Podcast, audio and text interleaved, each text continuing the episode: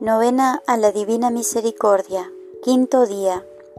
Hoy, tráeme a las almas de los herejes y de los cismáticos, y sumérgelas en el mar de mi misericordia.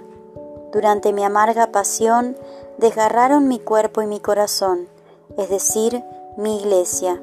Según regresan a la iglesia, mis llagas cicatrizan y de este modo alivian mi pasión. También para aquellos que rasgaron la vestidura de tu unidad, brota de tu corazón la fuente de piedad.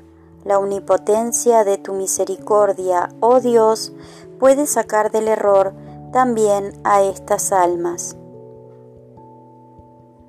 Jesús, sumamente misericordioso, que eres la bondad misma, tú no niegas la luz a quienes te la piden.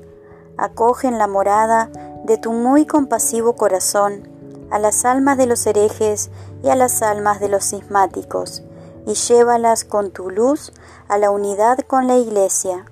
No las dejes alejarse de la morada de tu compasivísimo corazón, sino haz que también ellas glorifiquen la generosidad de tu misericordia.